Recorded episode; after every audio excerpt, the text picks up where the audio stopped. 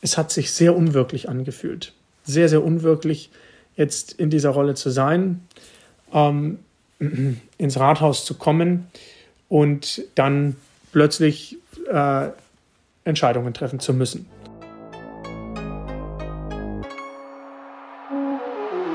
Macht wegzunehmen von denen, die da oben Sie sind die Mächtigen und sie könnten das tun und sie tun es aber nicht. Mächtig, ohnmächtig. Ah, Macht ist ein hartes Wort, das mag ich eigentlich gar nicht so. Was ist eigentlich Macht und wo findet man sie? Klar, Politik ist Macht, Geld ist Macht, Wissen ist Macht. Aber mit Macht geht auch Unmacht einher. Und der begegnet man auch im Alltag häufiger, als man auf den ersten Blick denken würde.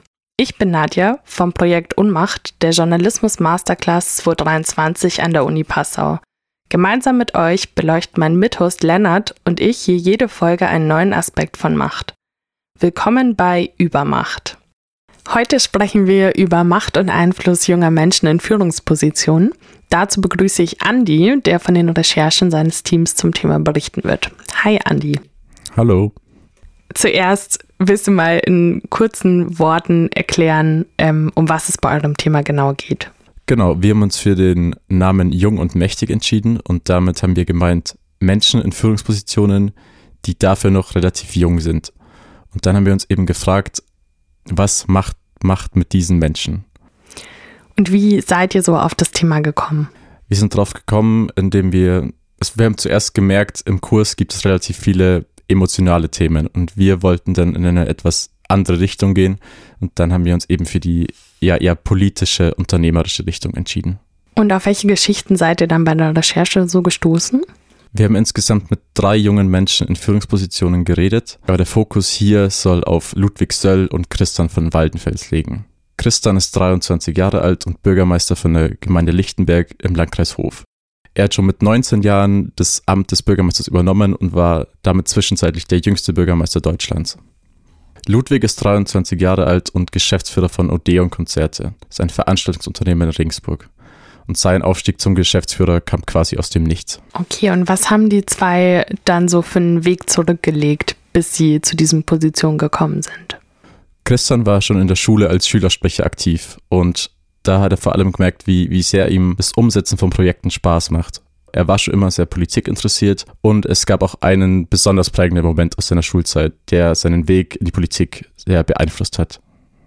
Ich habe in der 10. Klasse äh, aufgrund meiner Schulnoten äh, einen Tag mit dem Chef, das war so bei uns an der Schule gewonnen und da bin ich einen Tag mal unterwegs gewesen mit unserem Landrat und das war, hat mir natürlich auch ein, Eindrücke gegeben, die dann nachhaltig mich beschäftigt haben, dass ich das spannend finde, weil man da etwas wirklich bewegen kann und auch natürlich eine große Verantwortung hat, aber im positiven Sinne äh, für die Menschen wirklich auch positiv äh, in einer Region da sein kann. Nach dem Abitur hat er sich dann immer mehr für seine Partei engagiert. Als seine Partei dann Kandidaten für die Kommunalwahl gesucht hat, hat sich Christian mit nur 19 Jahren für das Amt als Bürgermeister beworben. In dem Alter haben die meisten ja wahrscheinlich was ganz anderes im Kopf, aber für die Freunde von Christian war dieser Schritt nicht überraschend. Ich kann mich gut erinnern, zum Beispiel mit einem Freund von mir saß ich damals, da haben wir einen Döner gegessen zusammen äh, in Hof und da habe ich ihm davon erzählt und er hatte gesagt, ich war so mir nicht so ganz klar, wie wird er jetzt darauf reagieren. Und dann hat er gesagt, das war ihm schon immer klar. Bei Ludwig ging alles sehr plötzlich. Sein Vater, der die Firma gegründet hat und auch der Vorgänger von ihm war, wurde plötzlich sehr krank. Ludwig musste die Firma dann quasi ohne Erfahrung übernehmen. Zuvor hat er nur aushilfsmäßig für seinen Vater gejobbt und Praktikantenaufgaben erledigt. Noch dazu kommt, dass es mitten im Studium war und auch gleichzeitig zum Anfang der Corona-Pandemie 2020. Er wurde also ins eiskalte Wasser geschmissen, aber er sah es eher als Chance. Für mich war äh, Corona, um einzusteigen in der Branche, perfekt, weil für alle etwas Neues kam. Jetzt haben wir ja auch schon gehört, die zwei waren relativ jung, hatten mit relativ viel zu kämpfen dabei. Ähm, und wie war das denn am Anfang für Sie? Was für Probleme sind auf Sie zugekommen? Ludwig hatte ein ganz grundlegendes Problem und das war durch die Pandemie bedingt, nämlich dass seine Branche, also die Eventbranche, komplett stillgelegt wurde zu der Zeit. Deswegen hatte er vor allem am Anfang einen sehr undankbaren Job. Ich habe erstmal ein Jahr lang Konzerte abgesagt und kein einziges Konzert durchgeführt. In den ersten Tagen hatte er aber keine Zeit, um großartig zu reflektieren, was gerade um ihn herum passiert. Ich glaube, ich habe es gar nicht so realisiert und einfach gearbeitet. Christian wurde anfangs in der Gemeinde nicht nur positiv gesehen und einige Gemeindemitglieder waren sogar sehr abweisend zu ihm. Seinen ersten Tag im Amt hat Christian bis heute nicht vergessen. Kann ich mich gut erinnern, das war am 31. März äh, 2020 und ähm, da war es eine Sondersituation, weil mein Vorgänger im Amt verstorben war, kam ich direkt zwei Tage nach der Stichwahl ins Amt. Und es hat sich sehr unwirklich angefühlt. Sehr, sehr unwirklich, jetzt in dieser Rolle zu sein, ähm, ins Rathaus zu kommen und dann plötzlich äh, Entscheidungen treffen zu müssen. An seinen ersten Tagen im Amt hatte Christian vor allem zwei Ziele. Erstens eine gute Arbeitsatmosphäre schaffen und zweitens die neuen Kolleginnen und Kollegen kennenzulernen. Die Mitarbeitenden im Rathaus waren von Anfang an sehr freundlich zu ihm, sodass er sich gut einarbeiten konnte. Zu diesem Zeitpunkt hat er keine Überforderung gespürt. Wir haben sehr viel am Anfang gerade gesprochen, habe sehr viel äh, kennengelernt, auch über die einzelnen Tätigkeiten der Leute. Nun sind eure Protagonisten ja mit Hinblick auf ihre Position vergleichsweise jung. Gab es denn aufgrund ihres Alters auch mal Probleme, beispielsweise wegen mangelndem Respekt oder so? Christian hatte allgemein eigentlich keine Probleme aufgrund seines Alters. Und falls ihm mal Aufgaben nicht zugetraut wurden, hätte er es eher als Chance gesehen, um sich zu beweisen. Er schätzt vor allem die produktive Zusammenarbeit zwischen den älteren und den jüngeren Menschen in seinem Beruf. Ludwig ist als Chef der Jüngste im Büro, sogar die Praktikanten und Praktikantinnen sind älter als er. Aber trotzdem war das junge Alter nie ein Thema. Im Büro herrscht nämlich stets ein respektvolles Miteinander. Und er vermutet, dass es vielleicht mit der Branche zusammenhängen könnte. In der Klassik ist alles unglaublich. Also der Umgang ist sehr förmlich, sehr respektvoll. Wie lief denn die Entwicklung der beiden dann? Was für Schritte haben sie gemacht? Am Anfang war ja für Ludwig alles neu, weil er wirklich ins, ins kalte Wasser geschmissen worden ist.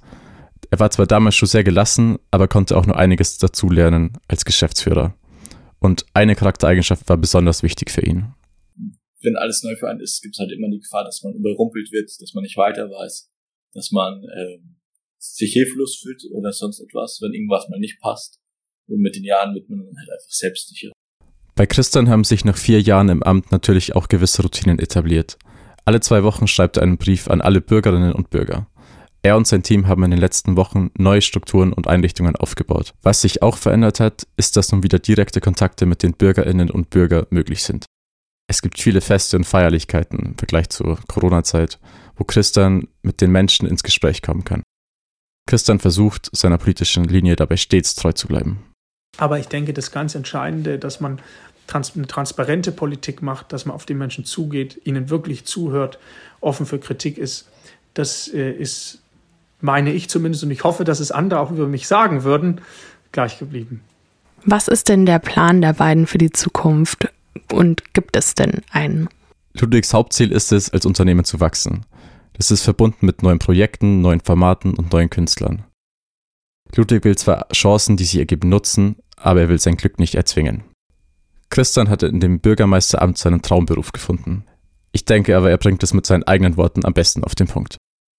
Im Moment kann ich das fest und felsenfest sagen, dass diese Entscheidung, politisch mich zu, zu engagieren, natürlich zeitlich sehr aufwendig ist aber, und äh, mit viel Arbeit einhergeht, aber unheimlich viel Spaß macht, auch äh, unheimlich erfüllend ist. Und ich kann mir nichts Schöneres vorstellen. Alles klar, danke dir. Wir leiten jetzt mal über zur Rubrik die drei schnellen Fragen. Und die erste, die ich an dich hätte, wäre, was ist für dich in diesem Zusammenhang Macht? Und gerne in drei Worten.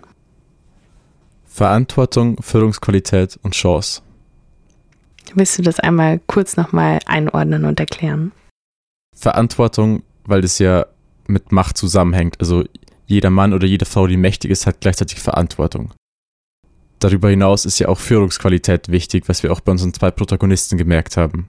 Was beide betont haben, wie wichtig dieses Miteinander im Büro ist. Und Chance ist vor allem bei Christian deutlich geworden. Er sieht seinen Beruf als Chance, Dinge zu verbessern, Dinge in seiner Gemeinde zum Besseren zu gestalten, die ihn interessieren.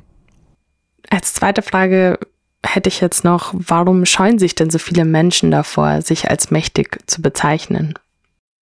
Ich glaube, dass das Wort Macht einfach oft negativ konnotiert ist. Also ich meine damit, dass viele Menschen Macht oft als dieses Instrument, um ihren eigenen Willen durchzusetzen sehen. Braucht es denn Macht? Ja, ich glaube schon, weil wenn es keine Macht und damit eigentlich auch keine Verantwortung gibt, dann würde sich nichts mehr verändern. Es braucht Menschen, die vorangehen und Entscheidungen treffen. Diese Entscheidungen sollte man natürlich aber im Sinne aller Beteiligten treffen und nicht nur die eigenen Ziele verfolgen. Alles klar, dann vielen Dank dir, Andi. Es ist spannend, auch nochmal so eine positive ähm, Perspektive von Macht auch zu betrachten. Und von Jung und Mächtig kommen wir als nächstes zu einer tragischeren Perspektive von Macht und Einfluss im Beruf, und zwar Gewalterfahrung bei der Geburt. Darüber wird Lennart mit Juliane in der nächsten Folge sprechen. Also bleibt gespannt und bleibt vor allem dran. Danke.